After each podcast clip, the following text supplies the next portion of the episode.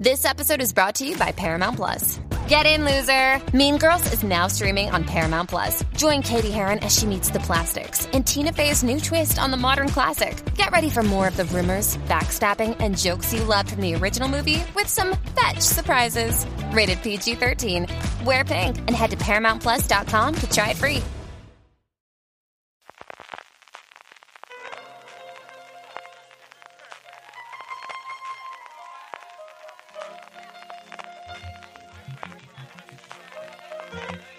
Estás escuchando Fuera de Series con CJ Navas. Bienvenidos a Streaming, el programa diario de Fuera de Series en el que un servidor CJ Navas te trae las principales noticias, trailers, estrenos y muchas cosas más del mundo de las series de televisión. Edición del lunes 16 de enero, mucho contenido hoy, poquitos estrenos, pero uno importantísimo. Antes de que vayamos con ello, permíteme recordarte la tienda fuera de series, que ya la tienes disponible en fuera de series.com barra tienda, la tienda para grandes fans de las series de televisión. Para inaugurarla, como ya sabes, hemos puesto a la venta varios productos con nuestra marca y una edición limitada de los mismos por nuestro decimoquinto aniversario, así como una primera colección de tazas muy, pero que muy seriefilas. Pásate ya por fuera de series.com barra tienda, que seguro que tenemos algo para ti. Arrancamos el apartado de noticias con varias referidas a la presencia de FX, el canal prácticamente a día de hoy ya integrado dentro de Hulu en Estados Unidos, en el tour de invierno de la TCA, es decir, las presentaciones que hacen las distintas cadenas, como sabéis, ante los críticos americanos. Allí compareció John Landgraf, el jefe de FX, el que los periodistas americanos llaman el alcalde de Hollywood, para en primer lugar contar un poquito cómo está la industria y dar el dato que siempre revela en enero de cuántas producciones se han hecho durante el año anterior. Pues bien, el número de series estrenadas en Estados Unidos, sin contar las infantiles, que esto yo creo que es importante, en el 2022 es de 599. Por una, no hemos llegado a las 600, sigue el ritmo de crecimiento que solo se paró en el año 2020, evidentemente por la pandemia, y veremos si en el 2023 este número sigue creciendo o, como parece, por fin va a empezar a bajar. Además de dar estas cifras, Landgraf comentó cómo estaba la situación de producción de varias de sus próximas series. Por un lado, American Sports Story, la nueva franquicia de Ryan Murphy, basada en la historia de Aaron Hernández, antiguo jugador de la NFL de fútbol americano y posteriormente condenado por asesinato, cuyos guiones parece que ya están totalmente escritos por Ryan Murphy y su colección de colaboradores habituales, empezando por Brad Falchuk, de una serie que se anunció en el 2021 y que esperemos veamos en este 2023. Sobre la cuarta temporada temporada de American Crime Story poco contó, eso sí hay rumores de que se centraría en la historia de Estudio 54 y sobre la que sí habló, que es desde luego la que más ganas tengo de ver, es Alien, la nueva serie de Noah Hawley que fue anunciada en el 2020, que sucederá por lo que conocemos en la Tierra, será la primera de todas las historias del universo Alien que se desarrolla en la Tierra. Al parecer el guion ya está cerrado, ya está totalmente escrito y la preproducción comenzará conforme Hawley termine de rodar la quinta temporada de Fargo, que es en lo que actualmente está ocupando su tiempo. Junto a estas actualizaciones, confirmó que la segunda temporada de The uno de sus grandes éxitos del año pasado y una de mis series favoritas de 2022, se estrenará a primeros de verano, una vez más ni siquiera nos dan el mes de estreno, y que contará con dos episodios más que la primera temporada, es decir, 10 episodios la segunda temporada de The.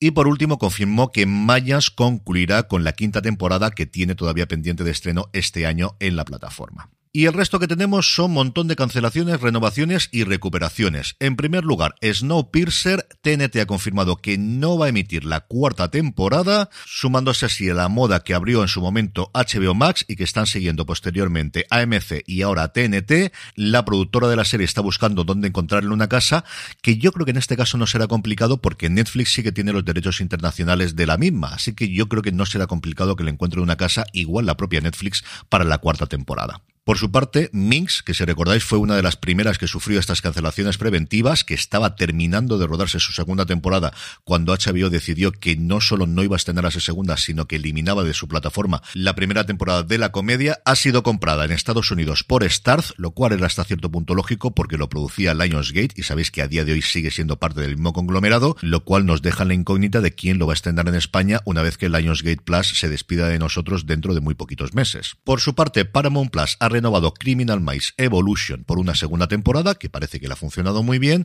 y Sci-Fi en Estados Unidos ha renovado por un lado Chucky, la serie del muñeco diabólico, y Reginald the Vampire, que si recordáis llegó a Sci-Fi España el pasado jueves, el mismo día curiosamente que se estrenaba Entrevista con el vampiro en AMC Plus. Pasando ya al apartado de trailers, Netflix España ha lanzado un vídeo de un minutito, la verdad es que bastante divertido, con la presencia de todos los protagonistas y también de los creadores de la serie, de Laura y Alberto Caballero, de la más que esperada renovación por una segunda temporada de Machos Alfa. La serie les está funcionando muy bien. Anecdóticamente os puedo decir que es la serie de la que más me han hablado desde que se estrenó en la plataforma del Gigante Rojo y como recordamos el viernes pasado es la serie más vista en España en los últimos siete días en Netflix. Por su parte, Hulu ha revelado el tráiler de Historia del Mundo segunda parte, la continuación de la loca historia del mundo de Mel Brooks, la película que hizo hace 40 años, que presenta en el vídeo el propio Mel Brooks con 96 añitos que tiene el buen señor. ¿Y qué queréis que os diga? Me ha alegrado muchísimo que 40 años después realmente pueda hacer la segunda parte de esa historia del mundo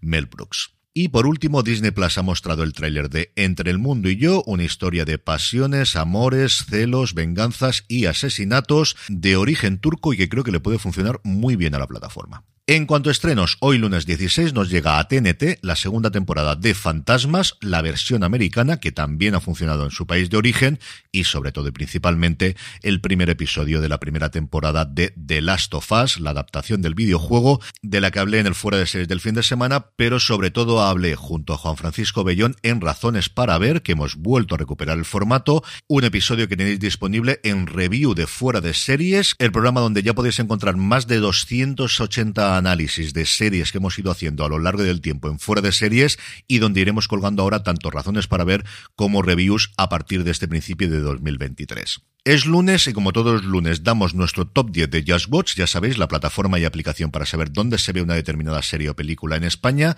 que esta semana muestra una dominación casi absoluta de Netflix. En el puesto número 10 está The Witcher, El origen de la sangre, en el 9 hablábamos de ella antes, The Bear, hasta el 8 se ha desplazado Jack Ryan con su última temporada en Prime Video, en el 7 Happy Valley, que está funcionando muy bien en España, igual que funcionaron sus dos temporadas anteriores, y en el 6, aunque haya ya terminado hace un tiempo, Better Call Saul. En el 5 se planta The Wild Lotus y a partir de aquí todo Netflix. En el 4 miércoles, en el 3 Alice in Borderland con su segunda temporada recién estrenada, segundo puesto para Caleidoscopio y en el 1 antes hablábamos de ella y el éxito que estaba suponiendo Machos Alfa. Y terminamos como siempre con la buena noticia del día y es que Phineas y Ferb vuelve a Disney. Una de mis series de animación favoritas, he disfrutado muchísimo viendo sus episodios con mis hijas a lo largo de los años, que va a tener dos nuevas temporadas, 40 nuevos episodios en virtud del acuerdo global que ha firmado Dan Povenmire, uno de los co-creadores de la serie, con Disney.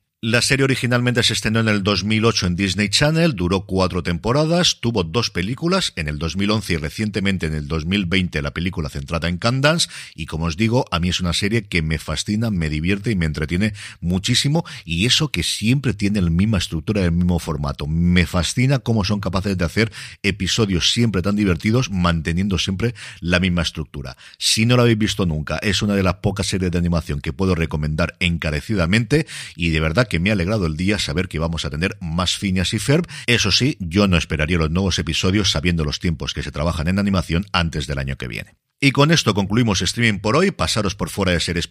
y por la tienda de fuera de series, fuera de series.com barra tienda. Gracias por escucharme. Volvemos mañana y recordad, tened muchísimo cuidado y fuera.